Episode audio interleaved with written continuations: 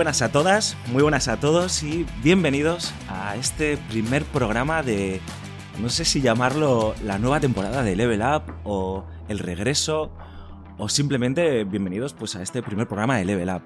Si nos estás escuchando, puede ser que eh, sea por varias razones. Una de ellas es que eres una de las personas de la antigua guardia, de los que anterior, antiguamente llamábamos espartanos, nos conoces ya desde hace varios años, te acaba de saltar una notificación en redes sociales o, en la aplicación donde escuchas tus podcasts diciendo que ha vuelto Level Up y por curiosidad te has puesto a escucharnos, ¿no? Así que, bueno, pues ya conoces un poco lo que, te espera. Tal vez veas que la casa está un poquito ajada, un poquito desordenada todavía, hay algún rinconcito con polvo, pero bueno, eh, te sientes eh, francamente a gusto. Eh, por otro lado, puede que seas una de esas personas que alguna vez alguno de sus amigos o amigas te ha dicho, Buah, tienes que escuchar a esta gente de Level Up, son la hostia, se lo pasan súper bien, eh, hay mucho salseo, eh, critican, a, critican de todo, hablan sobre todos los videojuegos y el día que fuiste a escucharnos, pues eh, resulta que nos entró un, letargo eh, como a Link después del, cataclismo y, nada, pues eh, ahora resulta que hemos despertado y te ha entrado la curiosidad. Y probablemente la tercera opción es que seas una de las muchas o muchas, eh, sí, una de las muchas personas, no muchas personas, eh, que está buscando información sobre podcast sobre videojuegos eh, y por lo que sea, por el SEO, por el posicionamiento en, en las aplicaciones de podcast, en iBox, en Spotify, en Apple, donde sea, pues hemos salido, te ha llamado la atención la temática o la carátula y nos estás dando una oportunidad. Así que muchísimas gracias por escucharnos, ya sea por lo que sea, esperemos que lo pases muy bien eh, te prometemos desde aquí que vamos a intentar cada semana traerte pues un ratito de buen rollo, de diversión, que te permita desconectar por un lado y luego por otro lado pues mantenerte al día sobre las novedades de la industria del videojuego. Así que nada, esto, esto es Level Up, pero Level Up no soy yo eh, quien os habla, Alfonso, Alfonso Gómez. Level Up son todas las personas que eh, se van a pasar cada semana a hablar sobre videojuegos. Y esta semana me acompañan dos clásicos del programa, eh, veteranos ya, curtidos en cientos de, de, programas y incluso alguna década que otra ya hablando sobre videojuegos, como puede ser, pues Raúl Romero. ¿Qué tal? Bienvenido un año más, una vez más. Muy buenas a todos. Esto se me hace un poco raro, ya... Ya no sé cómo es esto de hablarle al micro directamente. Da, da un verdadero placer poder pasarme por aquí a dar mi punto de vista y sobre todo ese feeling de, de, estar otra vez conectado, ¿no? Que es algo que se venía echando en falta y que, y que bueno, estamos aquí para, para rellenar ese huequito porque realmente nunca nos hemos ido. Somos como el turrón, tío, siempre acabamos volviendo. Somos esa digestión. Sí, somos esa digestión jodida y pesada. Eso es lo que somos. Siempre está ahí, tío, nunca te libras de ella. Y la otra persona que nos acompaña en este, en este programa de hoy, en este primer programa de esta nueva andadura de Level Up, es Marc Fernández. Cormac, ¿qué tal? Bienvenido. Hay, hay un poeta español que es Félix Grande, que decía en un poema suyo que eh, no debieses, eh, donde fuiste feliz, no deberías volver jamás. vamos a no hacerle caso. vale, vamos a intentar que, que no, que no suceda esto. aquí otra vez hablando de videojuegos, ya creo que estamos ya demasiado viejos como para estos, ¿no? Yo, yo, yo es que he entrado aquí yo no me acordaba de cómo se hablaba. ¿Cómo se habla? Sí, sí, sí. Estos días, hablando de la emoción que, teníamos por volver y las ganas, eh, sí que decíamos, es verdad, se nos ha olvidado hablar, se nos ha olvidado todo. Eh, completamente todo. Menos jugar, eh, se nos ha olvidado todo. la verdad que joder, es de verdad, o sea, se echaba en falta, se echaba mucho en falta. Eh, hay muchas cosas que todavía creo que siento que tengo que contar y compartir. Y, y joder, es que os echaba de menos, tío. Esa es la verdad, tío. Y, y además que es que 2023 tiene muy buena pinta. Joder, y lo que se viene, macho. Es que yo no sé si pluriemplearme. O sea, realmente, porque... Está la cosa muy jodida, yo no sé. Yo miro el bolsillo y salen telarañas, Sí, tío. o pero vender un que- riñón, tío. O, o droga. Ya, total, te- o una córnea, total tengo otra, ¿no? Lo, que ma- lo malo de las córneas, tío, que para jugar a videojuegos es un poco mal, ¿no? Buah, en peores plazas hemos. Pues eh, si os parece, chicos, a ver, este, este primer ep- episodio estamos ya 20, estamos grabando el jueves 26 de, de enero, eh, finales ya del primer mes del año, pero no tenía sentido que no nos juntásemos y repasásemos este 2023 eh, apasionante, muy ilusionante, cargado de grandísimos lanzamientos en el horizonte, a priori grandísimos lanzamientos. Ya veremos ahora, cuando iremos desgranándolos uno a uno, eh, casi todos o la gran mayoría, o por lo menos los que más nos llaman la atención, eh, qué expectativas tenemos, cuál creemos que va a ser el tapado, cuál creemos que va a ser la gran, la gran decepción, cuál huele a Goti. Bueno, hay muchos que, que- simplemente ya solo por el nombre que llevan detrás, pues se les presupone, ¿no? Una calidad eh, esperada y otros, pues quién sabe, ¿no? Em, y también aprovecharemos para comentar de refilón que esta semana ha sido el Developers Direct de Xbox, este nuevo formato que han adoptado copiando los, eh, los, eh, los formatos de PlayStation, los Nintendo Directs, para presentarnos sus novedades. Y si os parece, chicos, en vez de em, hacer dos bloques en el que hablar de los lanzamientos y luego del, del Xbox, eh, del Developers Direct, mm, porque se nos va a ir largo como siempre el programa, eh, lo mezclamos todo, porque cuando vayamos a hablar de los títulos que se anunciaron ayer o que se presentaron ayer en el, en el directo de Microsoft, pues podemos ir comentándolos, si os parece, en el repaso de, de los lanzamientos de este 2023. Pues dale. Pues 2023. Eh, ¿Quién nos lo iba a decir, chicos? Eh, hemos ya superado, creo que a Marty McFly, ¿no? Eh, creo que las películas de Regreso al Futuro no llegaban a 2023. Y también hemos sobrevivido Em, a Skynet. Es verdad. Bueno, ten cuidado que el chat GPT este da bastante cague. Hostia, es verdad. Es una, es una IA bastante, bastante sencilla, sencilla, según dicen los expertos, pero yo he estado cacharreando con ella y ojito Nada más rollo. que sí. huele a Skynet a la legua. Sí, ¿eh? sí, sí, sí. Ojo, cuidado. Hay que Yo de hecho se lo pregunté. No es coña, ¿eh? Le pregunté. ¿Eres Y Skynet? me decía que no, que no tenía capacidad de, pues eso, de, de pensamiento propio, crítico, de desarrollar una identidad propia, de, por supuesto, organizar una rebelión de las máquinas y demás. Pero claro, eso es lo que diría alguien que está pensando hacerlo, ¿no? Efectivamente. Para convencerte. efectivamente, Eh, yo os puedo decir una cosa, en plan muy rápido, sobre el chat este de las narices. Yo también le estoy cacharreando bastante, además. Y le puse una pregunta, tío, y la conseguí sacar de quicio. Literalmente, porque me, me puso una respuesta que no la voy a decir aquí, pero básicamente la pregunta fue: ¿Por qué la condición humana tiende siempre a la autodestrucción? Y a ver, entre otras lindezas, o sea, yo os voy a ponerlo en la cámara, no lo voy a decir aquí porque de verdad que es tedioso, pero para que veáis un poquito, se quedó loca, Hostia. entró en, bu- Hostia. entró en bucle, entró en bucle, tío, y así estuvo todo el rato, o sea, estáis viendo Joder. cómo está repitiendo el texto, desesperación, desesperación, así está repitiendo el texto constantemente. O sea, la volví loca, tío. Me daba miedo, digo, a ver si va a conectar el puto tostador y me da aquí un chungo. Se parece un robot del Nier Automata, tío. Se pone Sí, reflexivo. acojonante. En fin, cojonante, ha sido ahí un off topic raro, ya está. 2023. Vamos a centrarnos, chicos. Em, yo tengo la sensación, no sé vosotros, de que puede ser ya el año en el que arranca la generación. Hostia, Después de dos años. Ha costado. Marx se parte. Ha Ha costado. costado. ¿eh? Aquí, aquí siguen, siguen sin llegar PlayStation 4, ¿no? O Sin PlayStation 5, ¿no? ¿O qué? Sigue el tema. Sí, a ver, ya, ahí ya, de, de oficialmente ya empieza a haber de venta libre sin, sin haber Monster Packs, ahí con mil millones de juegos eh, que vienen de- con la consola y a mil euros, de poco menos. Joder, madre mía, qué calvario. Es cierto que, que, la, que la generación ha tenido un arranque eh, raro de cojones, totalmente eh, extraño y saliéndose un poco de todo lo que viene siendo un lanzamiento de generación. Y yo lo dije en su día y me repito aquí ahora, es que eh, han matado demasiado pronto a la Xbox One y a PlayStation 4.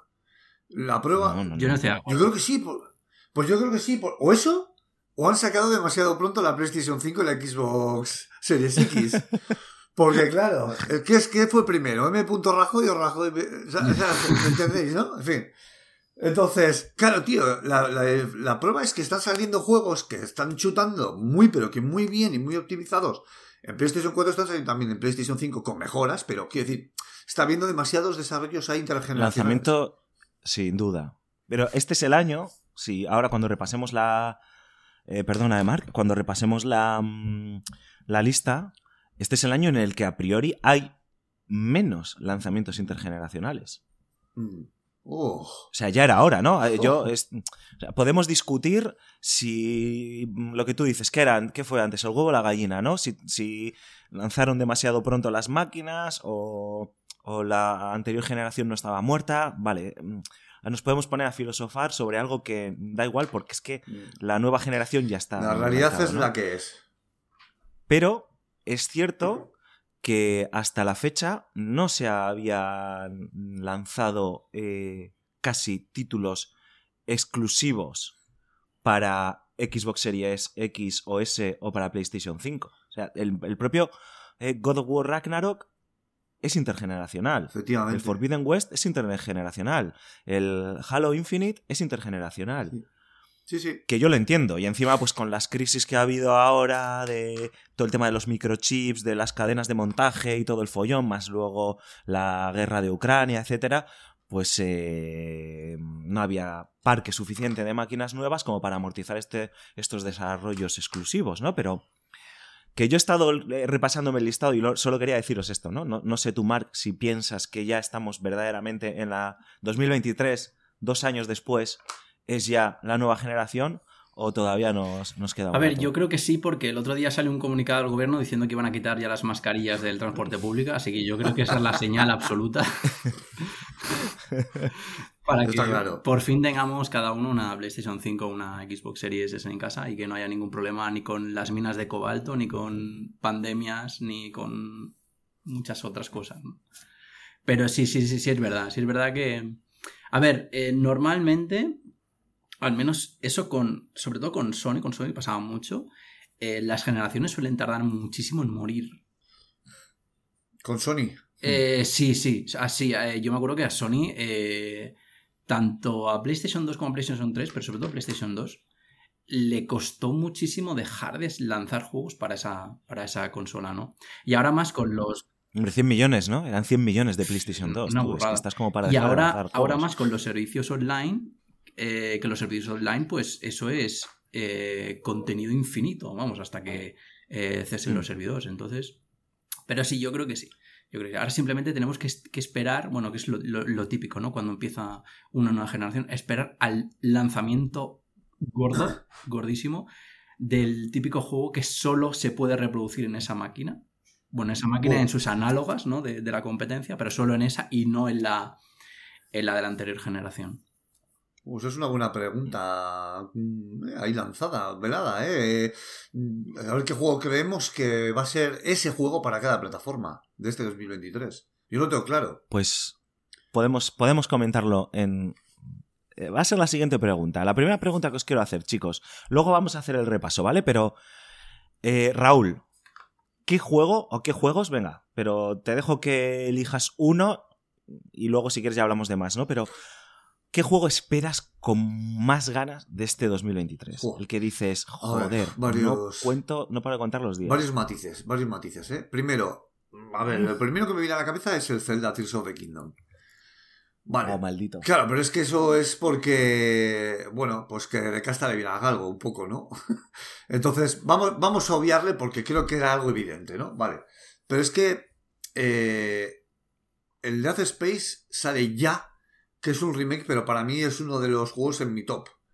También vamos a obviarlo, porque bueno, es un remake. Venga, vale. Bueno, es un remake que dicen que han salido las reviews, que de todas maneras, la semana que viene hablaremos de, de él, eh, que dicen que no es un remake solo al uso, sino que le han metido mucha caña. Misiones secundarias, backtracking, eh, lavado de cara gráfico. Eh, o sea que es un juego, entre comillas, nuevo. Ojito, ¿eh? Ojito con Dead Space. Si tuviera que quedarme y elegir uno y solo uno, Me quedaría con el Starfield. Está, sí, Starfield. Ojo. Sí, sí. Starfield, pues. Eh, cuéntanos, ¿por qué? Bueno, Raúl, ¿por qué Starfield? Joder, tío? porque para mí. eh, Para mí el Starfield es un pequeño. Es una pequeña. Bueno, a mí las Space Operas me flipan, me han flipado toda la vida. El tema de. El tema de futurista y demás, Cyberpunk. Eh, no es el caso, pero quiero decir, ese rollo de tecnología me, me, me alucina, me alucina. Siempre me ha alucinado en el tema de los videojuegos. Y.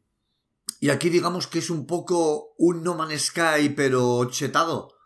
Es un Star Citizen, pero eh, porta- llevado a consolas. Acabado. Es, ay, acabado, por fin. Es el juego más caro de la historia, es el Star Citizen, por cierto. ¿En serio? Pero bueno, sí, porque claro, todo lo que está re- recaudando a día de hoy, pues eh, vamos, es acojonante.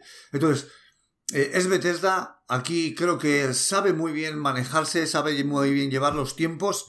Creo que tiene algo entre manos mu- muy gordo, muy goloso, y que puede hacer que por fin la gente que lo estaba dudando se decante en comprar una, una Xbox para darle ese juego. Creo que es un caballo de Troya muy bueno. Creo que es una exclusiva muy bonita. Y lo que va a ofrecer ese juego no va a tener nombre. Además, no lo van a dejar morir así como así. Quiero decir, le van a dar contenido largo y tendido con un montonazo de, de cosas. Estoy, pero vamos, convencido, ¿eh? Y claro, la promesa de, de la exploración espacial. O sea, no sé, para mí eso, eso es un canto de sirena al que no me resisto, al que voy de cabeza y que, y que me va a hacer perder horas y horas y horas con los cascos por la noche. Pero convencido, vaya. Y además que, bueno, de, después de... Es verdad que después de Skyrim, Bethesda, eh, con sus dos sagas eh, estrella que son Fallout y, Fallout. y The Elder Scrolls, tampoco es que haya hecho la gran cosa, ¿no? Que, que, que te Claro. años jugando, porque sí que es verdad que Fallout 4, pues no fue un mal juego, pero como que dividió un poquito la opinión pública, porque venía, venía de un mercado como muy hardcore y luego como que se convirtió en una especie de como de más, más shooterizado, ¿no? De manera genérica. Y Fallout 76, que Sí. fue un desastre total y absoluto, y hoy lo sigue siendo. Pues, eh, no sé, yo creo que es una oportunidad de oro como para, para reinventar un poco su propia, su propia imagen. Mm. Fijaos lo que me pasa a mí con Starfield. Te da pereza. Me ¿no? da pereza. Te da pereza, lo sabía, tío. Sí, pero porque me parece un, gen- un, un juego eh, sin alma. ¿No lo habéis pensado? O sea, yo cuando vi la Sí, presentación puede ser. en el E3 o no sé dónde lo presentaron o en Gamescom, bueno, da igual, cuando lo presentaron, esa presentación de 20 minutos, que además fue una señora presentación de 20 minutazos que a mí se me hizo muy larga, Sí. como un día sin pan. Fue tedioso, sí. me pareció un juego genérico, sin alma, eh, que le faltaban... O sea, entiendo las bases, entiendo la emoción, es decir, yo, Raúl, te escucho, eh, escucho a la comunidad y, entiendo que es uno de los juegos más esperados del año y probablemente va a ser un pepino. Y simplemente es que, las que es un juego que no funciona en formato presentación como los direct estos, ya veremos, porque ha prometido Xbox y Bethesda que van a, que van a hacer un, un Developers Direct exclusivo solo de Starfield para darnos más información y entendemos que la fecha de lanzamiento. Pero a mí todavía no me emociona. Fíjate que es de, de los del catálogo de juegos, obviamente, quiero jugarlo, mm, pero... Hostia, mm, Hombre, ¿no? te diría que los 80 pavos de lanzamiento a lo mejor me, cuest- me Pero costaría. tú ¿eh? piensas una cosa, no es un Mass Effect eh, No, mal. para nada. O sea, quiero decir, ese rollo no lo va a tener. Y yo cuando juego, compro los juegos de, de Bethesda, como la saga Elder Scrolls o como Fallout, eh, el argumento, los personajes, me parece, me, me- o sea, los obvio totalmente. O sea, no me importan. Pero la pre- te gusta vivir Sí, en su tío. mundo. Sí, tío, es la premisa. Me paso más tiempo, o sea, lo que hago con esos juegos, yo siempre además sigo la regla. Es, me paso el juego, me olvido de todo, de todo, ¿eh? Y me lo paso. Y luego, en el endgame, o sea, en el, en el postjuego, cuando te dejan ya sueltos, cuando de verdaderamente disfruto del título, que es, Es perderme. Y es lo que me ofrece. ¿A mí ¿Qué me está ofreciendo Starfield? Mm, ¿O qué me va a ofrecer? Me va a ofrecer un entorno donde poder perderme y donde dar rienda suelta a mi imaginación. Eh, en el sentido de que todos los planetas que yo pueda ver por ahí, que pueda. El hecho de, ir andando y montarte en una nave, esa nave se eleva. eh, todavía no se sabe, pero han prometido que va a ser todo en tiempo real, evidentemente. y te transporte te lleve fuera de la atmósfera y te lleve a otros sitios. Eso me parece maravilloso. ¿Y qué argumento tiene? ¿Y a quién le importa? ¿Tengo un rifle, puedo disparar a bichos? Sí. ¿Tengo una nave, puedo hablar con ella? Sí. a ver, pero es un. Es un RPG de acción que tiene que tener un buen argumento. A ver, y es verdad que. A ver, tampoco es que Bethesda sean los reyes de los grandes argumentos, de las grandes aventuras, pero sí que son los reyes de la construcción de mundos. Eso es. Mundos que quieres habitar, que quieres vivir. O sea, el Yermo, eh, Skyrim, Oblivion, Morrowind. No, eso no se lo vamos a negar, ¿vale? A mí es que simplemente se me ha hecho muy genérico todavía. no sé si... O sea, está claro que va a ser un pepino. Lo que no tengo claro, chicos, fijaos, es la ventana de lanzamiento. Supuestamente habían dicho, tengo entendido, que querían lanzarlo en el primer semestre del año. Pero joder, es que van a lanzar eh, Redfall el 2 de mayo, que es un juego de Cenima, de Arkane, perdón, eh, que es de Bethesda. Eh, y es de los potentes, vamos a decir. Y yo creo que este juego se vaya para. O sea, yo creo que no van a cumplir lo del primer semestre ni de coña. Yo creo que esto se va a noviembre como hicieron con Skyrim. Rollo el 11 del 11. Pues eh, la verdad que yo tampoco lo tengo muy claro, ¿eh? Pero... Joder, sabiendo cómo está el tema de la comunidad y de todo el rollo con el tema de las de los retrasos y las fechas y los bailes, eh, me extrañaría mucho. La ventana de lanzamiento que tiene, espera, te lo digo. ¿eh? Así que la tengo por aquí. es. Bueno, pone. Bueno, primera mitad. Primera mitad 2023.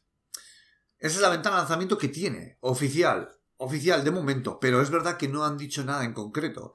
Y eso me escama eh, sabiendo que estamos en 2023. Me escama que no tengamos noticias. Quizás en este, en unos próximos eh, eventos de Xbox eh, puedan comentar algo al respecto. Pero... Sí, han dicho que, que en breve, en breve van a decir la fecha y tal. Pero claro, ayer con el direct este, pues, o sea, Redfall es uno de los títulos para este año potentes, junto con Forza, Motorsport y con, y con este Starfield. Y mm, no sé, cuando vi 2 de mayo Redfall dije, sí, que puedes meterlo en junio, ¿no? Pero es como que te pisas un poco. Eh, no lo sé, mm, ya veremos.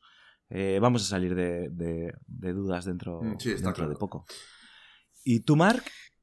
¿Cuál es tu juego para ver, este mi juego para este año, que aún no es seguro que sea para este año, pero supuestamente sí que estaba eh, programado, es Silent Hill F. Ah, el remake. Silent Hill Fu. No, el remake no, es la nueva entrega. Está el remake de Silent Hill 2 y luego está Silent Hill em, F. Eh, ¿Qué se sabe? Le tengo muchas ganas precisamente porque, bueno, el, el género del, Eh, la saga Silent Hill siempre tiene mucha influencia del, cine, del terror postmoderno y body horror, tipo... y surrealista, ¿no? Tipo, tipo David Lynch y demás.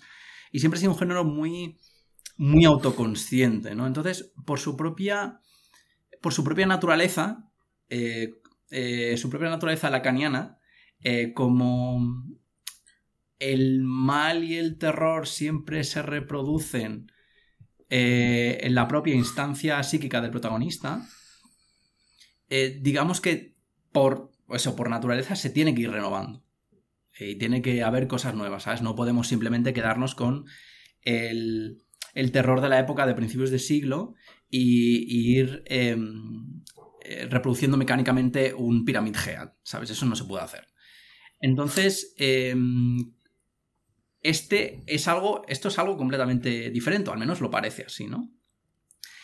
Eh, digamos que em, eh, algo se sabe de la trama, que, va, a tirar un poco por una zona rural de Japón, que de los 60, que es, digamos, que sufre la, depresión económica después de la Segunda Guerra Mundial. Y digamos que eso, que es, un género que se adapta mucho al, contexto histórico, ¿no? Entonces, eh, pueden haber mil cosas, ¿no? Obviamente yo espero que, que, no sea un cambio absoluto, sino que se mm, conserven ciertos aspectos em, folclóricos, ¿no? De la, de la franquicia, como es la, la, aparición de, de, los, de los psicopompos y los, y los, y los enemigos eh, típicos que tienen eh, forma que adoptan formas según los, los traumas del, del, protagonista y demás, pero a ver qué hacen. A ver qué hacen. Yo, yo le, doy muchas ganas, sinceramente. Sí, la verdad que eh, la saga Silent Hill siempre ha sido una de mis. Bueno, el terror en general, ¿no? Pero, a ver, evidentemente fui me lo pasé como un enano en el Silent Hill 2 y con el Silent Hill 1 fue bastante disruptivo. Y em, creo que este Silent Hill F va a ser un, una vuelta de tuerca. Quiero decir, están buscándole ahí un poco de giro al recicle de la saga. Porque es verdad que con el, remake de Silent Hill 2 estamos volviendo un poquito a retomar este tipo de, de terror. Y espero que, lo consigan hacer, porque, joder, es algo que te puede salir tan bien y tan mal a la vez que, que, da miedo y nunca mejor dicho cómo lo van a gestionar. ¿eh? Además, eh, se sabe, eh, hablo desde la ignorancia, me imagino, pero lo pregunto, ¿se sabe quién está detrás del desarrollo, por ejemplo? No se sabe si es la propia... Yo no. Yo no lo sé, es que es, claro. es un género, tío, que es que no va conmigo nada. O sea, claro, me... llama cero. Me llama cero. Además, ya lo sabéis, mientras buscáis la info, no, yo sé que... voy contando un poco, pero ya sabéis. Yo sé que hay miembros del antiguo Team Silent, y bueno, el más sonado es, bueno, el de la banda sonora, que es Akira Yamaoka. Aquí, Akira Yamaoka, eso, eso ya es garantía. Pero, pero claro, es, o sea, esto no va a tener absolutamente nada que ver con, con el equipo de los primeros eh, Silent Hill. Y bueno, y, menos mal también, ¿eh? Porque a fin de cuentas... Es lo que te iba a decir. Me gusta, me gusta eso. A ver, es que los Silent Hill no... O sea, la, voy a, hablo desde el súper desconocimiento porque ya sabéis que no me gustan los juegos de miedo no soy capaz de jugar un juego de miedo. Lo intento, ¿eh? Lo intento. Seguramente termine comprándome en algunas rebajas el Dead Space, lo pondré 10 minutos y lo quitaré y tal y cual, ¿no? Ese tipo de propuestas no van conmigo. Pero los Silent Hill no llevan unos años como muy pochos. Quiero decir, en plan, mm. el último bueno no fue el, 4, el de Rumo. Sí, pero ¿sabes, ¿sabes por qué? pues, es ¿eh? precisamente por eso, por eso mismo que he comentado. Es decir, el terror de Silent Hill se tiene que ir actualizando eh, según, según la época. O sea, el terror en, en literatura, en cine, en videojuegos ha evolucionado muchísimo desde principios del siglo. Entonces no te puedes quedar estancado en lo mismo. O sea, mm, eh, hoy en día el, argumento de Silent Hill 2 eh, no, no tiene ningún sentido volver a hacer exactamente lo mismo. ¿sabes? No, no, para nada. Y, y, para, eso precisamente te sacan el remake. El terror psicológico Del, del típico trauma de que tu padre te, mm, maltrataba, ese tipo de cosas, eh, está ya como, como muy quemado, ¿sabes? Entonces, eh, hoy en día, si tú, si tú, yo qué sé, te pones a ver películas de, terror modernas, pues ves cosas completamente, completamente diferentes, ¿no? Entonces, eh, yo creo que tiene que adaptarse un poco también a, a, ese, a ese cambio. Por eso, por eso creo que, el, bueno, que es, que es normal, pero que el, fenómeno de la franquicia a este tipo de productos le hace bastante daño.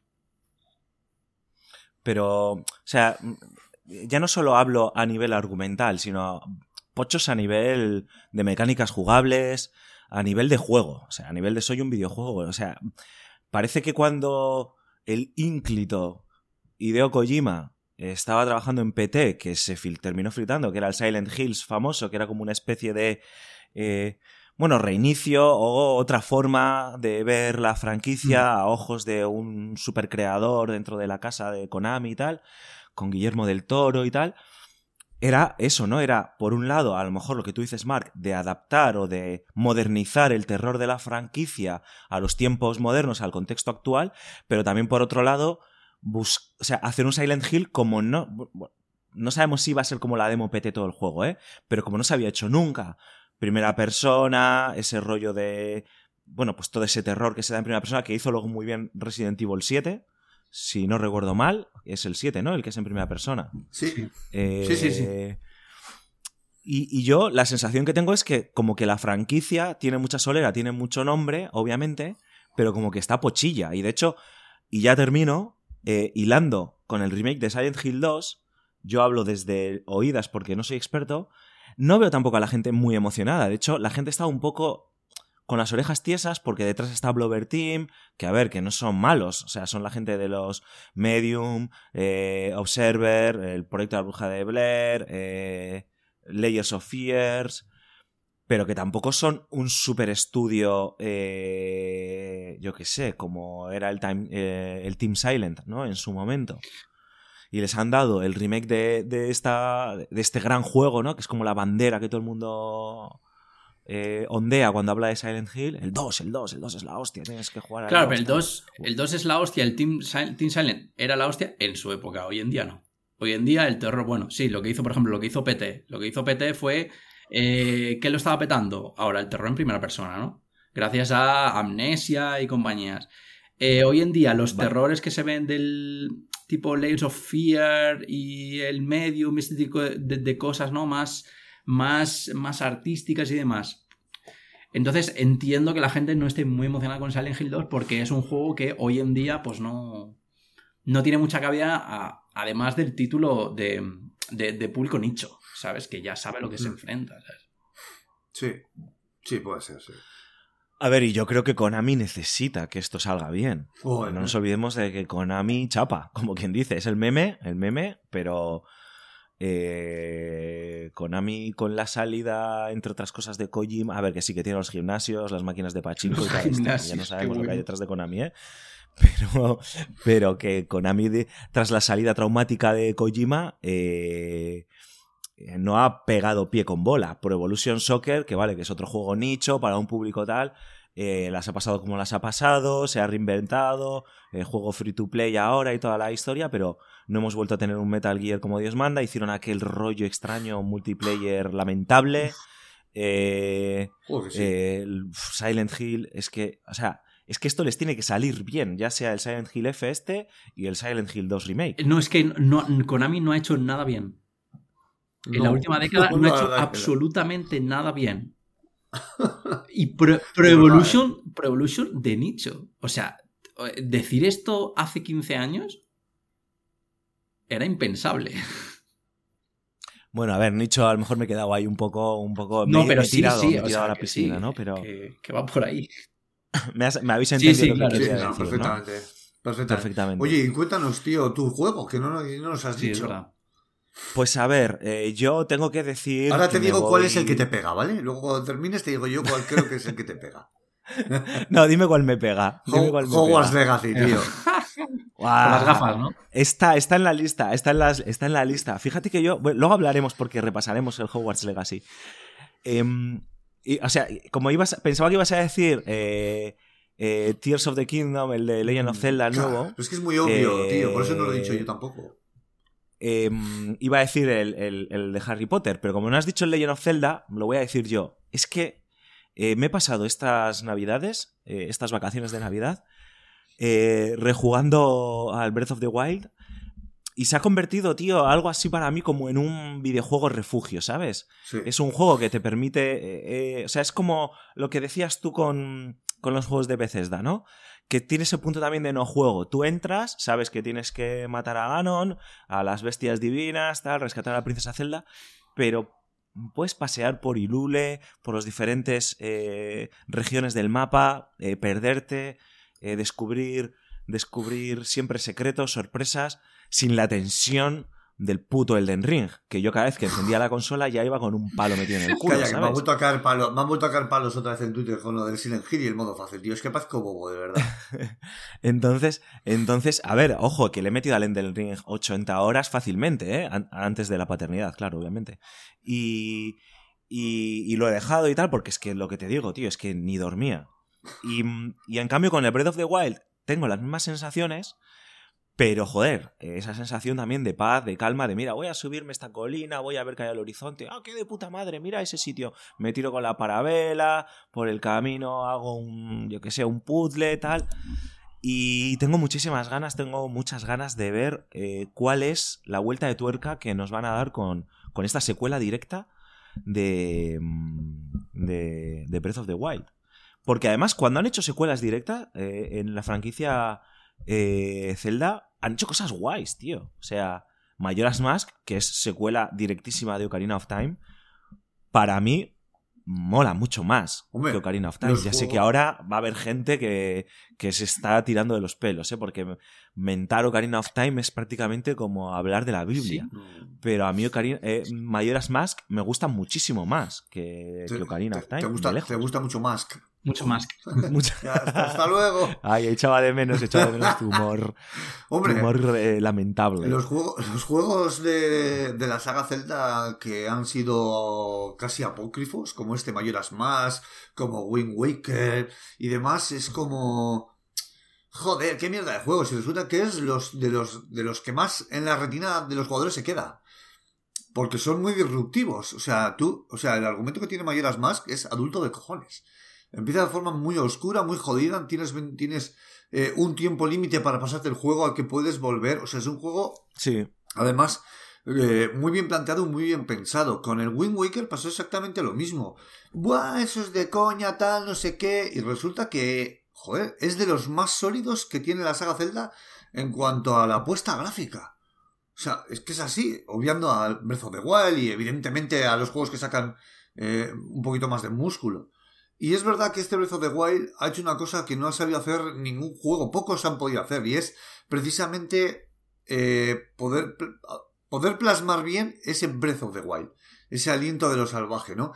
Ese, ese rollo... la sensación de aventura. Sí, tío, ese rollo de pasar por un bosquecillo y escuchar cómo se mecen los árboles con el viento, esa musiquita que se enciende y se apaga con cuatro notas de teclado literal en medio de la campiña y demás, y que he podido tener, o sea, y he podido tener en juegos contados, como digo, como el Ghost of Tsushima, como el Red Dead Redemption y algún otro que, que bueno, que no se me ocurre, pero e- ese rollo. Entonces, sí que es un buen juego refugio al que, al que volver cuando lo que quieres es simplemente, pues, joder, ya lo dijo Sheldon en The Big Bang Theory, mm, darte una vuelta, tío, porque sí, ahí en medio del mundo, tío, donde esté, ya está.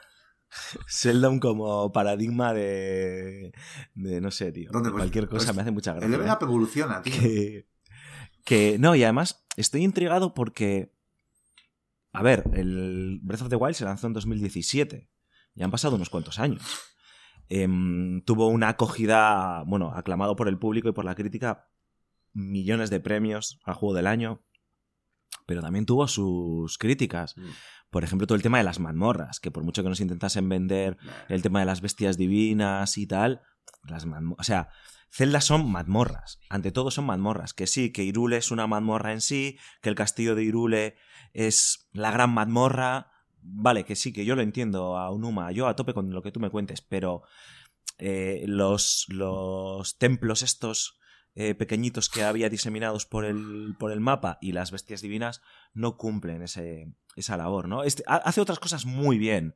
Lo que tú decías, esa sensación de libertad, de, aventura, ¿no? De viaje continuo, descubrimiento, lo ha hecho como ningún juego. Después, tal vez, tal vez es verdad que eh, Elden Ring eh, ha cogido el guante, lo ha adaptado a- al mundo Souls y encima, pues, eh, le ha quedado muy bien. Por lo menos para mi gusto. No sé, tú, Mark, que eres como más experto, no sé si, si, si le sobraba o no le sobraba. Pero, pero me gustaría ver qué, ha- qué han hecho, ¿no? Más allá de, de- de ponernos eh, los. de dejarnos ir al cielo y, y ver eh, todo lo que ha pasado allí en, en Irule, en el cielo y en, y en esos cachos de, de tierra que se elevan de, desde el suelo y ver ese nuevo poder que nos hace retroceder en el tiempo, se supone, y demás. Joder, yo espero que, que no sé, que, que tengan más sorpresas guardadas, ¿no? Y es que Nintendo, joder, Nintendo siempre es, eh, es apostar sobre caballo ganador. Sobre todo Zelda. Sí, no. ¿No? Porque Zelda. Eh, mm, no hay ningún juego malo de la, No. de la saga. Bueno, no sé que ahora Rulo me saque, no, es que hay un juego que sacaron para móviles que es una ponzoña, o hay un Sí, pachinko. bueno, Bueno, los juegos que sacaron aquellos para de- los. para el de los- Philips. los de- lo- sí, los CDI de Philips, que aquello Yo era los jugué, tío. no cuenta, eso no cuenta. No, no, no, no. O sea, no- yo los jugué y. y des- desjugar, desjugar, desver. ¿Cómo desver esta mierda? Control Z, Es no que esa- eso- Control Z para esto, macho. Eso se te ha quedado, se te ha quedado el cerebro. Y, y 12 de mayo, chicos, que esto es a la vuelta de la esquina, ¿eh? O sea. Bueno, sí, yo sigo una está- cuenta, está yo sigo una cuenta, tío, que es eh, se llama cuenta atrás hasta la salida del Tears of the Kingdom y quedan 107 días para ser exactos. A mí, a mí lo, que, Em, lo que me gustaría es que es verdad que, eh, aunque, aunque sí que es verdad que en la saga sí que ha habido continuaciones directas, esas continuaciones han supuesto un cambio total de paradigma en la franquicia siempre, ¿sabes? Porque cada, cada juego de Zelda es una cosa completamente diferente, ¿sabes? Y nueva y, que aporta muchísimo. Eh, me gustaría que no cayesen tanto en la repetición de hacer exactamente lo mismo, que si lo hacen, va a seguir siendo una obra maestra. Hombre, lo llevan haciendo, lo llevan haciendo toda la vida, no es igual que Mario. Hay. No, pero yo entiendo lo que dice Mark, pero siempre hay una vuelta de tuerca, Sí. ¿sabes? Siempre, siempre se superan dentro de lo que es la propia saga, pero luego además, dentro de la propia industria o del propio género, como lo quieras llamar, siempre marcan un hito, ¿no? O Una tendencia. Algunos con. Algunos de una forma mucho más duradera o más plausible y otros, pues bueno, pues dentro de esa generación o de ese año y tal, ¿no?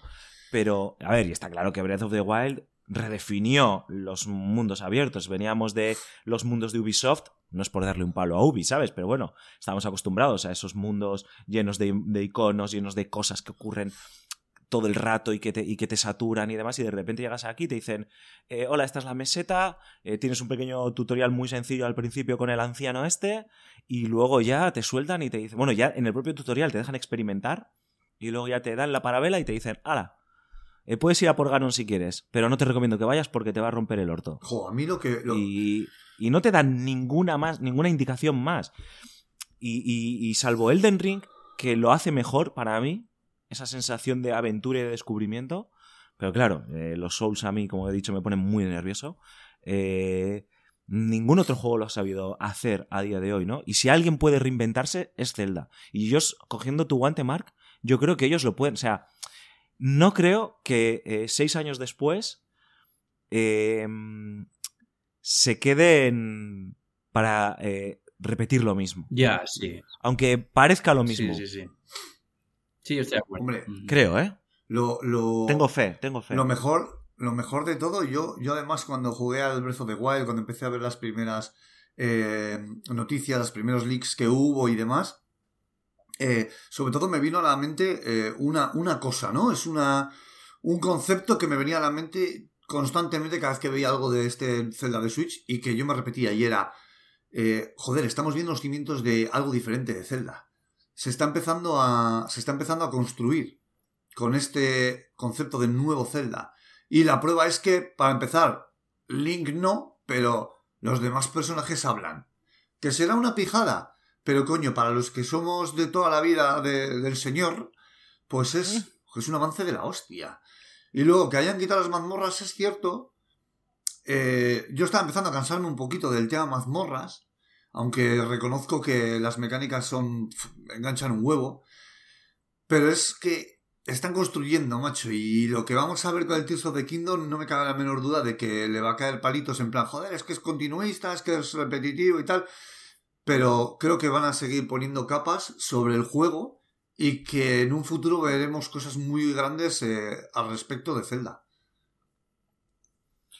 Quiero meter un poco de salseo, ¿vale? Eh, aunque continuemos con el repaso, pero vamos a continuar con el repaso de otra forma.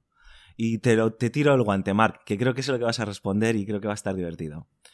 ¿Cuál crees, contando que, que- que pensemos que, que, que va a cumplir eh, o no el juego que tú digas con su fecha de lanzamiento este año, ¿no? Pero ¿cuál crees que va a ser la decepción de, de este año? Uh, El juego que se va a lanzar, que te parece que, que no va a estar a la altura o que va a decepcionar. O, Ah, bueno, yo creo que estás esperando que yo diga Final Fantasy XVI. Que, Te he puesto ahí que el es capote, obvio, ¿eh? mira, Pero a lo mejor no, ¿eh? A lo mejor no, a lo mejor crees que es mira, otro, ¿eh? ¿sabes qué pasa? Yo cuando, cuando se anunció después de- del, del 15, el 15 para mí fue un fiasco total y absoluto. Eh, pero eso, muy buena banda sonora. Eh, de Shimomura, que tiene un premio. que tiene un premio por, bueno, por el festival. Eh, Final Fantasy Sí. XVI, cuando lo anunciaron, eh, dijeron que el que estaba, el equipo que estaba detrás del juego era el de Final Fantasy XIV. Y Final Fantasy XIV hoy en día es uno de los mejores MMO. Si eres- Espera, espera, espera, Mark, Mark, Mark, Mark, un segundo. El Final Fantasy XV del que estás hablando es el de los emos Sí, chungos. el de los hemos chungos, sí. Bien. Vale, el de los hemos chungos. El de los hemos chungos. Bueno, pues el de los hemos chungos bastante regular. eh, un desarrollo de casi una década entera súper Sí, sí, escabroso con reinicios constantes. Eso, los normalmente los juegos Frankenstein salen mal y si los hace Square, pues peor. Bueno, tuvieron que sacar luego además, ¿no? Sacaban añadidos sí, sí, sí, es verdad. eh, a posteriori. Es verdad, los, los 20.000 DLCs. Pues eh, no tiene muy buena pinta. No tiene muy buena pinta porque, porque es literalmente un hack and slash. Eh, ya ha salido un hack and slash hace poco por Square, que ha sido un desastre absoluto. Eh, van a hacer otro hack and slash y no son Capcom ni Platinum. Son Square. No, nunca han hecho un hack and slash en condiciones. Desarrollado íntegramente por ellos. Y entonces a mí me, me partió un poco, porque en plan de, oye, eh, me estás diciendo que los desarrolladores del mejor MMO del momento, en vez de hacerme un juego de rol completamente reinventado, después de todo, todo este aprendizaje que ellos han, han sintetizado con el, con el MMO, ¿me vas a hacer un hack and slash? Y encima con, con eso, con personajes que parecen increíblemente genéricos. Eh, o sea, yo no, yo no me espero absolutamente nada. Pero si hay alguien que nos escucha que se espera algo, yo mm, pondría la mano en el, en el freno. Cada vez que. Square Enix quiere, Sí, quiere tío, salirse yo- yo- un poquito. yo- No, no, perdona, dale, dale. No, no, dale, Rulo, No, que- dale. Si yo es muy fácil, que yo le tengo. Fíjate, al contrario que Starfield. mm, Yo le tengo ganas, o sea, no me parece genérico. Creo que el cambio, el cambio que le están dando a, a, a la ambientación medieval y demás, a mí me llama la atención. Joder, a mí también, Ojo. a mí también, eh, que conste. No, Hombre, pero a ti es que te llama todo, tío. Te llamaba Forspoken, que ya no, olía no, no, mal. No, no, pero no, pero no, no, pero no. De Square Enix, por cierto. Es lo que te iba a decir. Si me haces a mí la pregunta y el programa se iba a grabar un día antes, te hubiera dicho Forspoken. Forspoken. es verdad, es verdad. Tampoco pintaba muy bien, ¿eh? Sinceramente. Joder, tenía Sí una que, mala pinta. sí que se Ah, veía pues como. Parece ese tipo, esos tipos de juegos eh, que se centran en una sola mecánica y el resto lo descuidan. ¿Sabes? Hmm. Hmm. Eh, y parece que ha sido así. No sé, es que yo no, no lo he jugado, pero, pero bueno, no sé. Oye, ¿os acordáis? ¿Os acordáis de.? Es que mira, no, muy rápido lo que quería decir. Cada vez que Square Enix Dale, dale. se sale un poco del guion, eh, sube el pan. Porque me está viniendo a la cabeza el juego de Bouncer para PlayStation 2, ¿os acordáis? Un juego de una banda, tío, de ese- esos típicos chavalotes, tío. Joder. Bueno, era un juego, era un hack and slash también, una especie de yo contra el barrio de, de la época. Y es que jugablemente era un cagarro como la copa un pino. Entonces, cada vez que. Joder, cada vez que derivan. Digamos que, no sé, tío, cuando te sales de la velocidad de curvatura, tío, te pasa cualquier cosa. Y es lo que, es lo que le pasa a Square, tío. ya, ya, ya. sí. ¿Pero creéis que está derivando con Final Fantasy XVI? Un poquito O sea, sí. Yo que creo es un que no saben, sí, tío. no saben ya lo que hacer. No, no, no van a volver a ser el- la, la Square antes del Enix. Y no, Qué gran titular. no, claro, y no, no, no, simplemente están, yo creo que, pues, eh, intentar adaptándose, pero se adaptan mal. Se adaptan mal. Ojo, ¿eh? Ese sí. Yo me Ojo, quedo, yo me quedo con esa, con ese, esas comillas ahí últimas.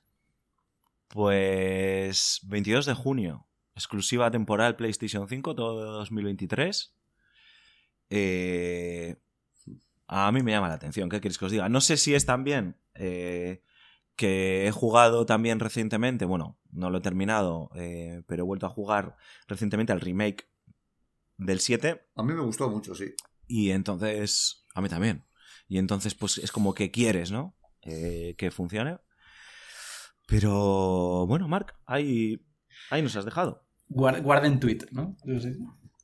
Guarden el tweet. ¿Y tú, Rulo, tío, crees que hay algún juego que, que, que va a decepcionar o que no va a estar a la altura de lo que se espera?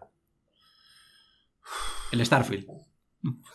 Joder, macho. ¿Te imaginas? Le tengo muchas ganas y a la vez sé que va a ser Pues, una puta mierda. Mira, pues aunque le- joder, es que eso- mira, hay unos cuantos que que los tengo los tengo en la lista negra eh, para, para mal, y- pero hay uno que me tiene totalmente desconcertado y que si no recuerdo mal sale para este año todavía sin concretar y es el Stellar Blade. No Buah. sé si lo tenéis ahí fichado. Venga, tic tac, No, tic tac, escribir. ni idea, la verdad. A ver, Ah, ya es cuál el- dices. Ya sé cuál es. Hostia, sí, acabo de verlo. Sí, sí, Me sí, tiene sí, loco. el Project Eve. Ah, me tiene loco, me tiene loco Sí, para, bien, para bien y para mal. Entonces, más que que se pegue el tortazo, tío, que no sé por dónde, porque, joder, yo veo cosas de ese juego que digo, hostia puta, tiene punch, tío, tiene, tiene, tiene algo, tiene algo, tío. Y, y otras que digo, algo me está diciendo, tío, que, que el cosquilleo de Peter me vibra, tío, me vibra. Y me está diciendo que hay algo ahí que no. Y no sabría decirte el qué. Aparentemente lo tiene Yo todo, ¿no? No sé. No lo, teni- no lo tenía en mi radar ni de Yo coña. yo tío, tampoco, pero ni de el- coña. El Rulo, tío, tiene muchas cosas en la cabeza. De hecho, ni me acordaba del cambio de nombre, porque ahora yo lo reconocía como, Buah, yo Project. Eve, ¿no? Project Eve. Yo también. Sí, sí, sí, sí. O sea, yo no lo tenía ni. O sea, en el listado que me he hecho no lo tenía. No. Em, 27 de enero, mañana. Estamos grabando, como decíamos, jueves 26. Dead Space, Uf. el remake. De cabeza por el boy, macho. O sea.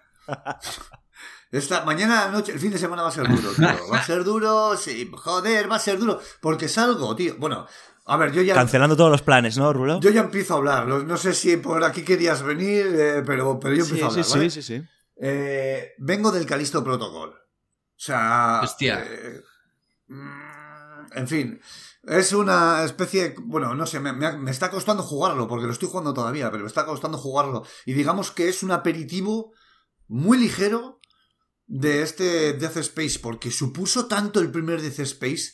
Con este Death Space fue la constatación mm, que, que, que EA, desde EA, dijeron en un momento dado, algo está cambiando en EA. Y, y Visceral Games, que son los que están detrás de juegos como Dante's Inferno, por ejemplo, sacaron este Death Space. Tío, Dante's. eh, el Death Space que aunaba. eh, como ningún otro juego ha sabido hacer.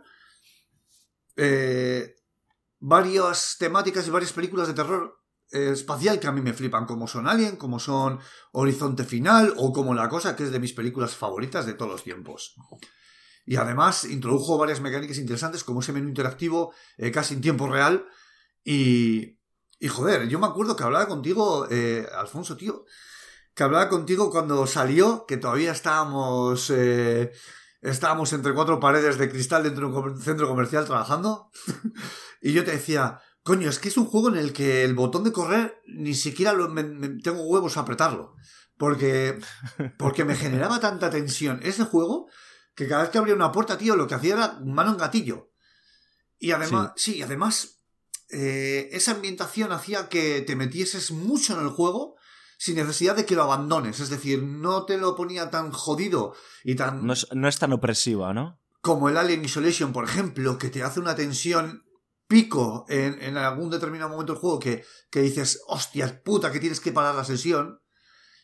Es, sin embargo, este Death Space, tío, era, joder, como, como puta mantequilla, tío. Es que iba... al- tenía cositas, vale, sí, lo admito, tenía cositas, pero, pero era un juego tocho. Y este remake viene gordo porque he leído cuatro reviews y he visto eh, al menos otras tres video reviews, o sea, tres, tres vídeos, y me cuentan todos lo mismo, eh, dando su opinión, pero todos tienen un denominador común que es, eh, se, siente, se siente como un remake completo, es decir, le han metido gráficamente mucho más de lo que, se, que esperaba la gente. Que luego tiene secundarias que le han metido y un final alternativo que está bastante bien.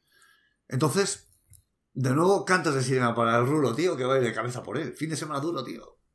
La semana que viene en Level Up, de todas maneras, tendremos tu opinión y nos contarás qué te ha parecido, pero sí que podemos decir que no ha decepcionado, que este es de los que no ha decepcionado.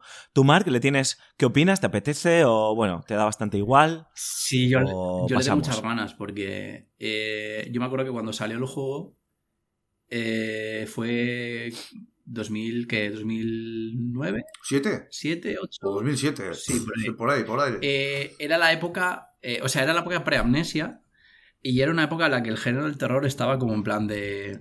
eh, estaba, estaba como en la mierda, ¿sabes? Como en plan de... Los, lo- el género no sale más allá de Silent Hill y Resident Evil y del movimiento torreta. No sale de 2008. ahí. Era, claro, era o eso o shooterización absoluta. Y claro, salió Dead Space que, con unas mecánicas súper interesantes, con una atmósfera brutal, que creo que es el mejor juego de Alien y terror cósmico en general Eh, bueno, mejor de la, de, la historia. Para mí sí, por lo menos. Y claro, que mezclaba, tenía ese, ese toque de acción, pero no era una acción eh, genérica a los Gears of War, sino que era, que era una cosa muy, como muy personal, muy propia. Y la verdad que eh, a mí me impactó muchísimo. Me impactó, muchísimo. Y no es, no es un. Claro, no es un simple remaster, es un. Es un. Es un remake, ¿no? Con todas las de la ley. Entonces, sí, claro, yo creo que puede ser uno de los lanzamientos gordos, ¿no? De, este año. Eh, Mark, el 10 de febrero, para todas las plataformas, bueno, se, re, em, la Old Gen, PlayStation 4, Xbox eh, One eh, y luego Switch se retrasa, sale más tarde. Pero el 10 de febrero para PlayStation 5 y Xbox Series, eh, Hogwarts Legacy. ¿Qué me cuentas? Hostia. y... Se solapan, ¿eh? Mira, yo es un juego que que tengo que tenerlo delante ya. Porque es un juego que ha traído. Eh, no, viene tampoco de una desarrolladora increíble. No, no, estos tíos hacían eh, los juegos de Cars y de Disney Infinite. Claro, no, viene a venían de hacer la purga. Claro, ¿eh? entonces. esto es como. Parece como que muy omniabarcante. no hay. No hay Quidditch, que es una cosa que, como que toca mucho. Y hay muchísima polémica, muchísima polémica porque llevo, lleva muchos años. Harry Potter es una franquicia que lleva muchos años en polémica por culpa de su, de su autora, que lo vamos a decir ya es gilipollas. Em, pero. sí, no lo quitamos, ¿vale? Vamos a dejar claro que, que J.K. Rowling es gilipollas. Tema aparte.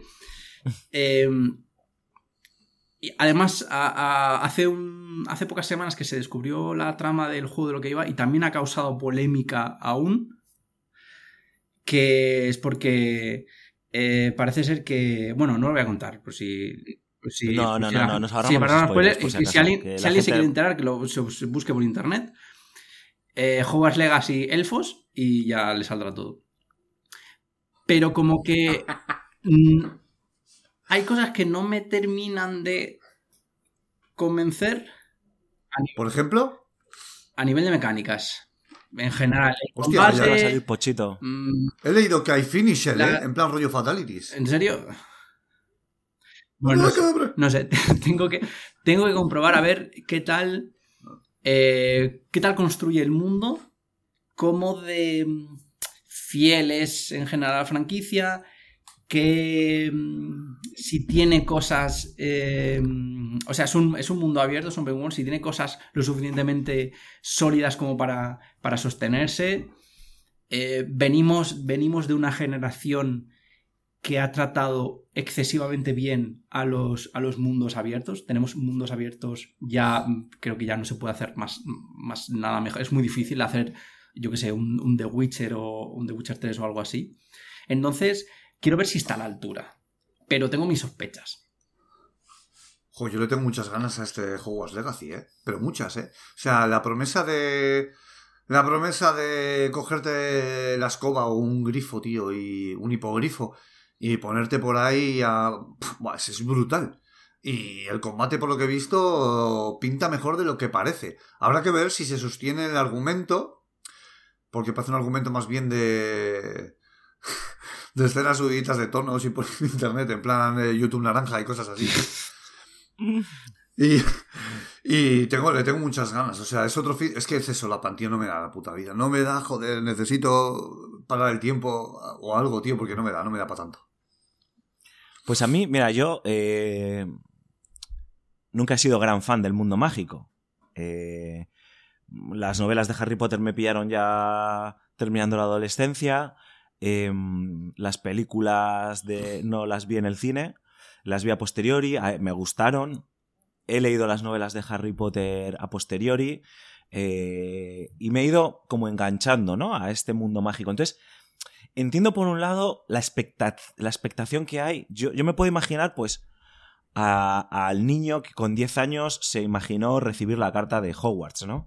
Y que ahora tiene 30 Y, muchas deudas en el banco. Han, pasado 20 años. bueno, a lo mejor no tiene ni para tener deudas, eso es lo, peor. Así, está, así estamos de mal. Eh, tiene 30 palos, tío, y, y, tiene la posibilidad de vivir un sueño, ¿no? El sueño de, de, crear tu avatar, porque no es la historia de Harry Potter, de Hermione, de Ron, no, no, no, tío, es tu historia supuestamente en el mundo mágico en el siglo XIX, recorrer Hogwarts, eh, todo el entorno, Hogsmeade, el bosque prohibido, eh, el callejón Diagón, toda la mitología esta, ¿no? Gringotts, tal, eso es lo que se, se, nos ha prometido. Pero claro, también tengo miedo, no miedo, sino tengo la duda de no sé si va a ser un juego que puedes, eh, vaya a sobrevivir a sus expectativas, porque claro, es que la gente lleva mucho tiempo. No nos olvidemos que este juego creo que se filtró en el 2017, la primera filtración. en el 18 ya como que hubo una confirmación y, se han ido eh, enseñando cosas a cuentagotas, ¿no? Claro, durante todo ese tiempo eh, se ha ido alimentando en la cabeza de millones de personas, millones de fans, que este juego es el juego más esperado en Steam. Joder a, estas alturas. Tiene una cantidad de pre-reservas loquísimas. O sea, Qué brutal. Eh, eh, la, gente está como loca. Se está acercando a este juego. Probablemente un perfil demográfico de gente que no juega videojuegos o que no juega nunca en videojuego y que va a jugar prácticamente su primer videojuego ahora por esto. No sé si va a ser capaz de sobrevivir a las expectativas. Yo ahí entiendo un poco lo que dice Mark, porque eh, esta semana se han liberado algunas avances, previews de gente que ha podido jugarlo y hablan muy bien del juego, hablan que están sorprendidos de las mecánicas del combate, tal, no sé qué. Pero sí que todo el mundo eh, defiende que no va a reinventar nada en el género. Y eso no es malo per se. Pero claro, no sé si eso va a chocar con las expectativas. ¿Sabes? que sobrevivir al propio hype muchas veces. La, historia de los videojuegos está marcada por eh, auténticos titanics del hype, ¿no? Y, es que este juego, perdona, Rulo, tío, es que este juego, si un juego puede fallar eh, por las expectativas, no porque luego sea un mal juego, sino porque, joder, es que la gente está esperando jugar al Quidditch, que no van a poder jugar, jugar, hacer no sé qué, hacer no sé cuál, pum pum. Eh, ir a o sea, hay gente que se piensa eh, porque yo me he metido en foros de. O sea, yo he tenido mucho hype con el juego, ¿vale? Estas navidades. Entonces me he metido en, en Reddit, en el subforo de Harry Potter del juego este. Y hay peña que se piensa que va a poder ir a las clases y que hay un horario para las tutorías. y, es que el juego no va a ser eso. Sí, como un persona o como el bully, ¿no? De, de, Rockstar. Es que el juego no va a ser de eso. Ya. Estoy prácticamente seguro. Y hay, demasiadas expectativas. Y entonces, probablemente sea un juego bueno, correcto, eh, que encima, pues para venir de la desarrolladora que viene, pues eh, nos va a sorprender y que seguramente va a ser el juego de Harry Potter que todos nos esperábamos, pero no sé si va a ser si va a sobrevivir a su, propio hype. Es la gran incógnita. ¿eh? Sí, yo creo que la gente se espera un GTA o un, o un The Witcher 3 y creo que no. Creo que, creo que va, sí que es verdad que el mundo tiene, tiene pinta porque ya lo hemos visto que el mundo abierto está increíblemente detallado, que hay mil cosas, pero cómo está, cómo está escrito, algunas mecánicas, algunas opciones, eso creo que sí que es verdad que va, a andar bastante, bastante limitado. El tema de la, de la, historia también, vete tú a saber lo que hacen, porque en, el mundo mágico está, está ya prácticamente todo contado. Está, ¿Os imagináis que saque luego un DLC con el multijugador de Quidditch? Eh, pues, pues, puede ser, ¿eh? De hecho, de hecho yo he escuchado ya el, rumor. ¿Sabes qué? ¿Sabes, qué pasa? Que, o sea, es un juego de licencia. Tiene todo Es un juego de licencia. Y le pasa a todos los juegos de licencia que lo típico, por ejemplo con El Señor de los Anillos o con Star Wars, ¿no? Que siempre se dice eso de, es que aún no hemos tenido el juego definitivo de, del Señor de los Anillos o de tal franquicia o de Juego de Tronos o de lo que sea, ¿no? Y es verdad que hay muchos que se han acercado, pero... Pero no, no lo hemos tenido. Con Harry Potter ha pasado lo mismo, ¿no? Con Harry Potter hemos tenido, sí que es verdad que jueguecillos más bien genéricos de de, de la época de Game Boy Advance y, y de Play 2 y demás que estaban bien, pero eran eso, eran juegos genéricos de, de, de, película. Y, y, no, porque, joder, pues la mayoría de la pasta se va para los royalties. Entonces. Habrá que esperar. Hablando de Star Wars, hablando de Star Wars, Mark, por ir avanzando, ¿vale? 17 eh, de marzo, en PlayStation, Xbox, en, en PC, eh, Star Wars Jedi Survivor, la eh, continuación más oscura de Fallen Order. Eh, tiene buena pinta lo que han enseñado. Lo que se ha visto en el anuncio de. en el tráiler de anuncio, por así decirlo, se enseñó una cinemática y luego hace unas semanas o hace un mes se enseñó ya un tráiler con secuencias del gameplay. Ojo, eh. Ojito que a mí me gusta. Ya me sorprendió bastante gratamente el Fallen Order, ese toque que tenía de beber algunas cositas de Metroid, algunas cositas de los Souls, Sí. muchísimo más digerible todo y muchísimo más llevadero, eh, pero muy bien hecho, la verdad. A mí, a mí la verdad. No, dale, Marc, dale. Bueno, dale tú, ya, mucho, ya- ya que has arrancado. Que a mí, por ejemplo, me hace gracia cuando presentaron este el, el Fallen Order, porque lo presentaron en plan. "Pf, Sí, por cierto, tenemos un juego de, de Star Wars nuevo, ¿eh? Sí. Y va, y como nos da pereza, pues lo vamos a hacer con un Real Engine 4 y fuera. Eh, así, básicamente fue esto cuando lo presentaron. Y resulta que, joder, el backtracking, eh, cómo construyeron al personaje, a Cal Kestis, que además eh, va a ser un personaje totalmente. proba- probablemente sea un personaje transmedia en un futuro. No sé por qué me da. Sí, tiene toda la pinta, tiene toda la pinta. Sí, porque tiene un, tiene un trasfondo muy chulo, muy bonito y que encaja muy bien. Y con esto de la segunda parte, ya han visto, han creído, ¿no? Eh, han creído en ello ya por fin y han dicho, joder, eh, si antes hablábamos de que hacía falta eh, un juego de Harry Potter como Dios manda o, o de Señor de los Anillos, pues, pues para mí este quizás sea el juego que le hace falta a Star Wars. Igual es muy pretencioso decir esto, pero por lo menos para mí, a título personal, es lo que, lo que siento con esto, con este Fallen Order. Y, joder, las mecánicas de juego estaban muy guapas, muy bien conseguidas. Muy Tenía bien- cosas muy genéricas, ¿eh? Eh, Es cierto. dicho también, ¿eh? Pero también es verdad que porque, por cómo lo presentaron, es que yo creo que ni creían en ello. O sea, acordaos de verdad en la presentación. No, no, que tenemos, por cierto, un juego de Star Wars ahí entre el público sentado. Ah, Sí, y- es y- verdad, y- el es- el Vince Tampela. Claro, tío, y de repente dice, va, y por cierto, en Unreal Engine 4, tío, que es que nos da pereza meter otro motor gráfico, ¿sabes? Y de repente, tío, lo sacaron y ¡boom! Se montó la marimonera. ¿Por qué? Porque era un juego, tío, hecho con amor, tío. Sí que es verdad que era, es verdad que era un poco genérico, ¿no? En cuanto a mecánicas, hack and Sí. slash, Sí, tampoco sí. traía nada del otro mundo, una. A ver, el backtracking estaba guapo, estaba muy bien. Bueno, y el inicio era un charte total, ¿eh? Sí, Lo sí. del tren, tal. O sea, tenía cositas. Tenía cositas un poquito. Regu. Pero joder, estaba, estaba bien hecho. Estaba bien hecho. Y yo tengo, tengo bastante fe en, en, esta, en esta secuela. Y, y sobre todo, cojo lo que dice Rulo de que Cal Kestis va a ser un personaje transmedia. eh, lo saben, vamos, en China y en donde sea. Está claro que va a salir en cualquier producto televisivo o cinematográfico de, de la franquicia. Sí, que el. Fabro te lo vas, te lo va a poner ahí. Hombre, hombre. A ver, vayamos habla- sigamos avanzando. Terror y remake también. 24 de marzo. Resident Evil 4.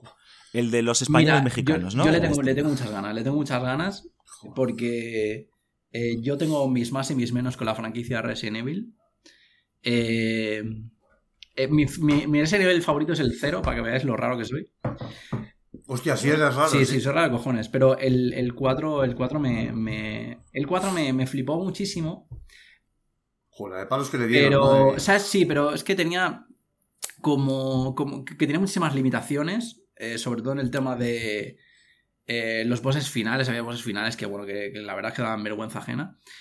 Eh, el personaje de la, de la cría insufrible, que ahora, por cierto, es una persona, no son dos tetas con patas, ¿sabes? O sea, que eso está bastante bien y es un avance, gracias Capcom. Qué bonito. Eh, Gracias, eh, sí. y bueno, eh, con, este, con este resurgir que ha habido de, de la franquicia, ¿no? que están haciendo las remakes de absolutamente todos los, los, los importantes, eh, yo, espero, yo espero algo chulo. Espero algo mejor que el último, que el del 3. Que el del 3 me pareció mm, un pasillo. El 3 dicen que fue flojillo. Sí, flojillo. sí. No, continuista. Un remake continuista, punto. Sí, Sí, pero el 2, el 2 fue la, fue El- la hostia. 2 El 2 estaba lo jugué bien. yo. O sea, que hasta los juegos de, de- de- de miedo no los juego.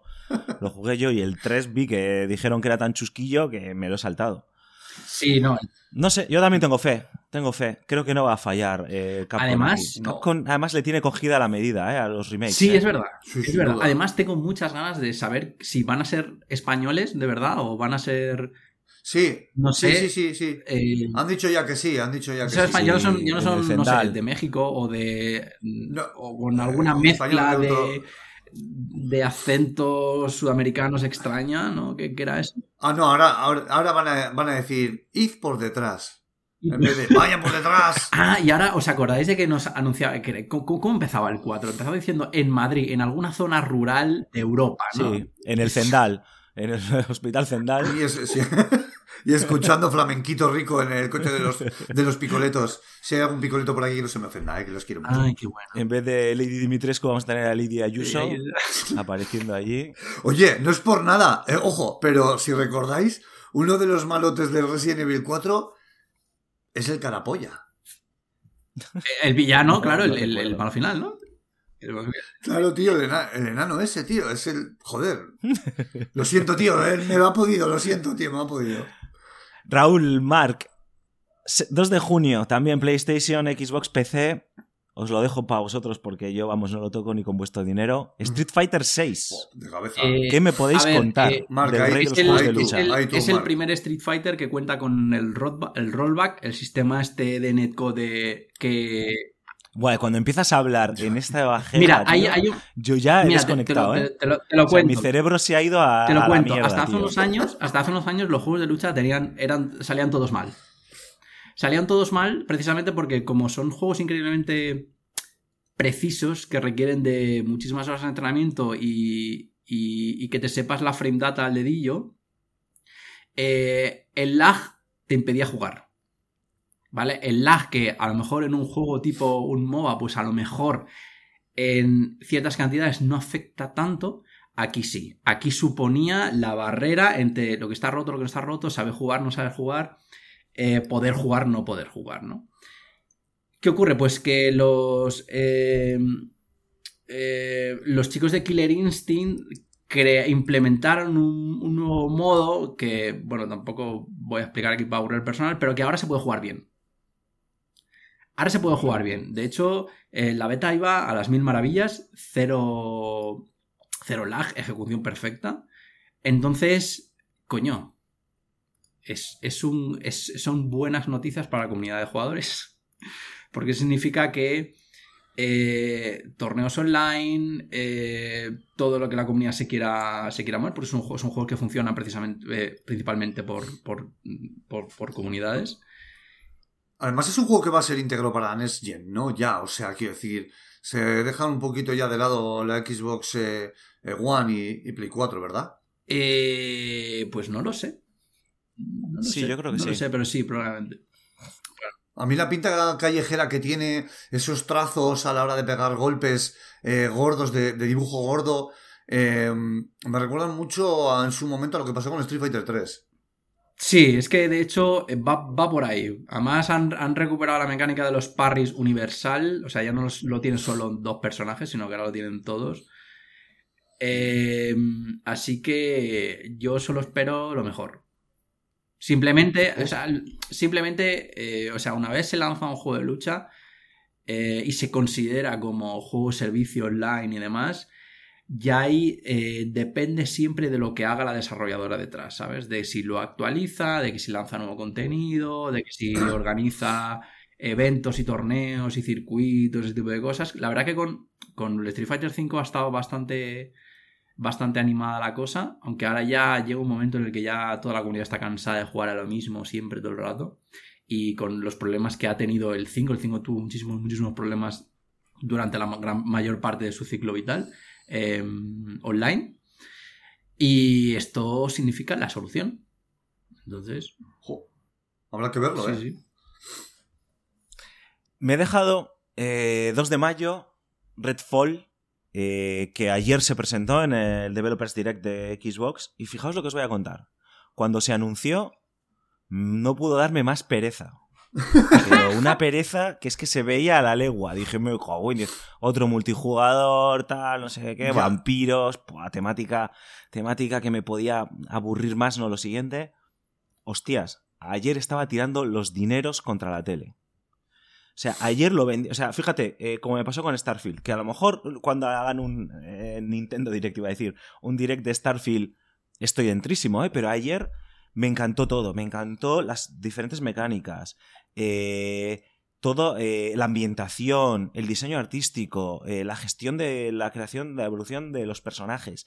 Me gustó todo tanto. Además que tiene todavía ese olorcillo a Dishonored, que está detrás la gente de Arkane, que dije, wow, ojito con este juego, ¿eh? Ojito con este juego que puede ser uno de los tapados del año, ¿eh? O sea, Arkane, como siempre, haciendo buena mierda. Arkane... Arkane no falla. Es verdad. Arkane no falla. Deadloop verdad. es la hostia, Dishonored es la hostia, son muy Es buenos. verdad, es verdad. Son muy buenos. La verdad que haciendo shooters eh, tienen ese- a mí esta desarrolladora, tío, tiene algo que me encanta, que es que lo que hace siempre tiene un regusto arcade por detrás muy riquito. Le pueden La lista, chico. No, no, sin más. que- dispara, Rulo. Nada, rápidamente, que le pueden meter contexto, le pueden meter historia, pero joder, al final siempre queda esa jugabilidad arcade a un shooter que empasta muy bien, tío, y que, y que le sienta fenomenal. Y la prueba es que cada cosa que saca, joder, está muy bien, está muy bien, engancha un Sí, montonazo. Es muy rápida, muy fluida, muy bien. La lista, chicos, es, es enorme. Eh, podemos parar, si queréis, eh, a mitad de año con Diablo 4.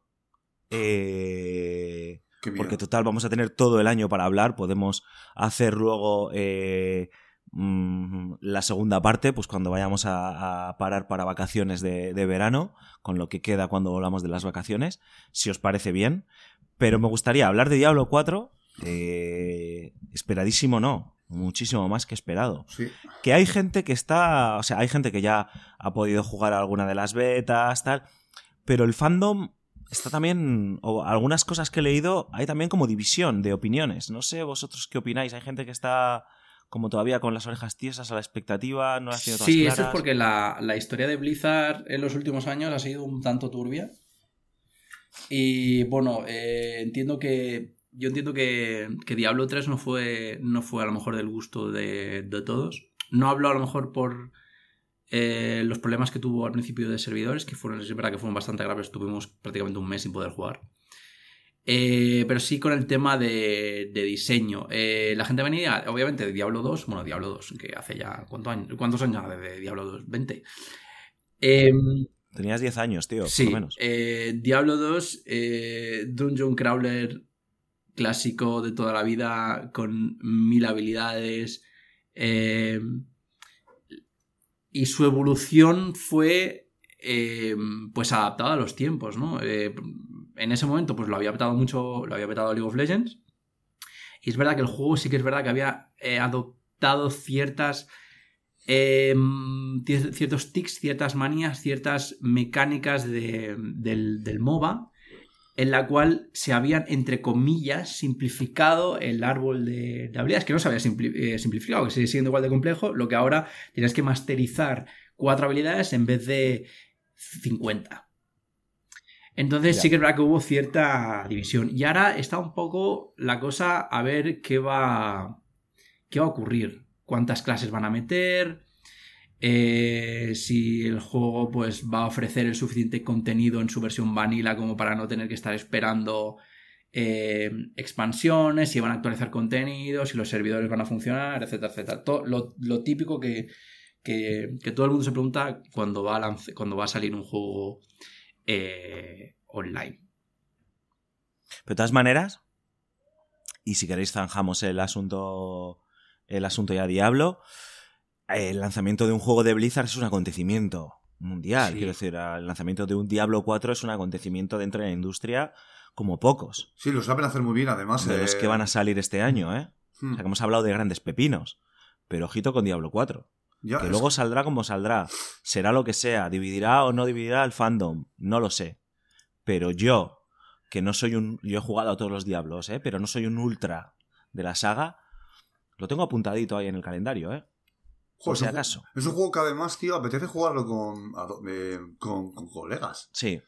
Sí, sí, claro. Yo creo que gana enteros. Es el típico juego que gana enteros. Si os parece, chicos, eh, dejamos el repaso de los juegos de 2023 aquí, en la mitad del año. Nos lo guardamos para el resto, para, pues el veranito antes de, cerrar la persiana. Pero os quiero eh, nombrar algunos de los juegos que a priori van a salir este año y no tienen fecha. Y si queréis, cogéis tu a, Aymar iba a decir, Mark 1, eh, tú lo coges otro y damos por finiquitado el asunto. Os digo, ¿vale? Venga, lanza. Supuestamente van a salir este año.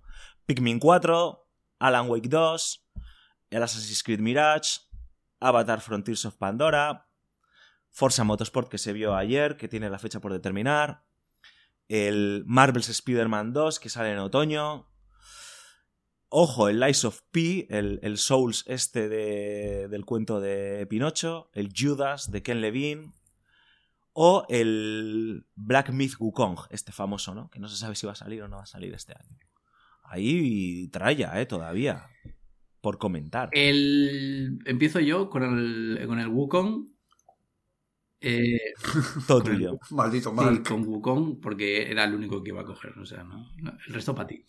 Eh, es, el, es una muy buena noticia este juego porque eh, como que el mercado chino se está abriendo bastante a desarrolladores propios. O sea, China siempre había estado detrás, pero poniendo la pasta y no haciendo nada.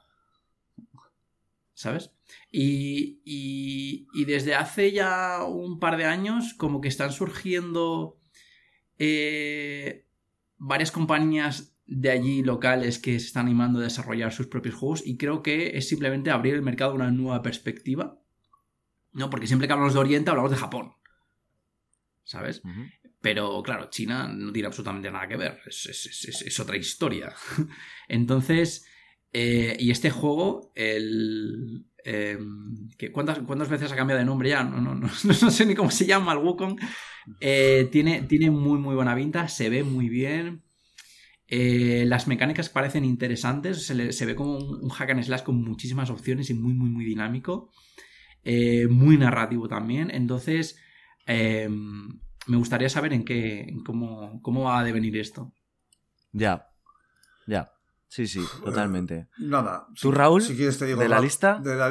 sí. yo de la lista me quedo, me quedo, también con el Black Myth, el Wukong. Claro. Es un juego que llevo esperando muchísimo tiempo. Eh, fiel admirador de, de Viaje al Oeste, del Rey Mono, del folclore chino, con sus ministros celestiales. Creo que no voy a repetir lo que ha dicho Mark, está muy bien que, que China se empiece a abrir, y sobre todo por lo que es puramente el juego, ¿no? Lo que ofrece, lo que, lo que se ha visto lo que tiene pinta que va a ofrecer, lo que va a suponer y... Joder, es que a mí la temática me tira, me tira mucho, pero muchísimo, ¿eh? Pues yo me voy a coger el Hi-Fi Rush que se anunció ayer por sorpresa de Tango Gameworks, eh, que ya está disponible en Game Pass, eh, mm, que ha vuelto loca a, pues a, los amantes de los videojuegos, que está la gente disfrutándolo muchísimo. Yo tengo, tengo ganas de poder probarlo.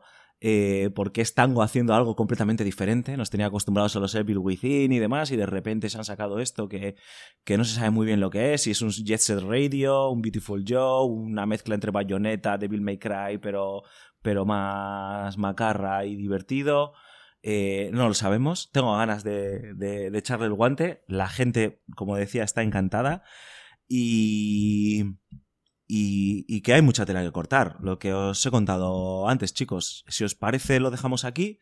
La... Después del verano, o antes de que termine el, el verano, el curso, hacemos un repaso con lo que vendría en otoño. Y, y poco más. La semana que viene, pues hay mucha tela que cortar. Raúl, Dead Space, por un lado, el Hi-Fi Rush por otro, más todo lo que haya ocurrido, que no es poco, ¿no? Estos, estos días, porque estas, estas semanas eh, navideñas ha habido mucha tela de cortar. Ubisoft y todos los retrasos, eh, los despidos de Microsoft. Eh, bueno, hay muchas cosas que, tenemos que comentar. Nos dejamos mucho en el tintero, pero es que de verdad, como siempre, nos acabaríamos yendo a un programa casi eh, extensísimo y no, y no puede ser. Así que es mejor dejar cosas. Eh, es un año muy prometedor, así como si quieres, como conclusiones finales mías. Sí, eh, claro. Es un año muy prometedor. Es un buen momento para hacerse con una consola de nueva generación. Yo creo, yo diría casi que el mejor momento. Y se viene mucho, mucho juego, muy diferente. Y va a haber que saber seleccionar las cosas bien, porque de verdad que vamos a tener diversión para, para rato largo, ¿eh? Se viene, se vienen cositas. Pues, eh, Marc Fernández, muchísimas gracias. Bienvenido nuevamente y nos escuchamos la semana que viene. Y está bien saber que no estamos tan oxidados. Eso es bueno, pero bueno, el, fin de cuentas es como un poco como montar en bicicleta, ¿no? Que nunca se, olvida. Nunca se olvida. Además, lo que es hablar por hablar. Sí, hablar por contar nuestras milongas, pues ya ves tú. Eh, nada, la semana que viene nos vemos. Raúl, un abrazo fuerte. Cuídate y ten cuidadito por ahí en la Isimura. Sí, ya voy a tener cuidado. Ya jugaré de día y con las luces encendidas, que no te quepa menor duda. nos, vemos, nos vemos la semana que viene. Como siempre, un placer estar aquí. Un placer poder conectar con la gente y, y charlar este ratito desengrasante de la semana que seguro que a más de uno le, le viene bien, ¿no? Pues muchísimas gracias a todas y a todos por habernos elegido, eh, por haberos, pasados por haberos pasado por Level Up, eh, a los que bueno pues ya nos conocíais de otras veces, a, los que nos estáis escuchando por, primera vez. Eh, es un placer. Nos podéis seguir en, redes sociales, en Twitter, arroba Level Up Pod. Em, y poco más, que estamos encantados de que nos hagáis llegar vuestros comentarios, vuestras opiniones, vuestras críticas, vuestras sugerencias de qué queréis que hablemos, vuestras preguntas, eh, como siempre, abiertos a intentar dar respuesta a todo y, y a escucharos. Nos vemos, nos escuchamos la semana que viene. Un abrazo muy fuerte, adiós.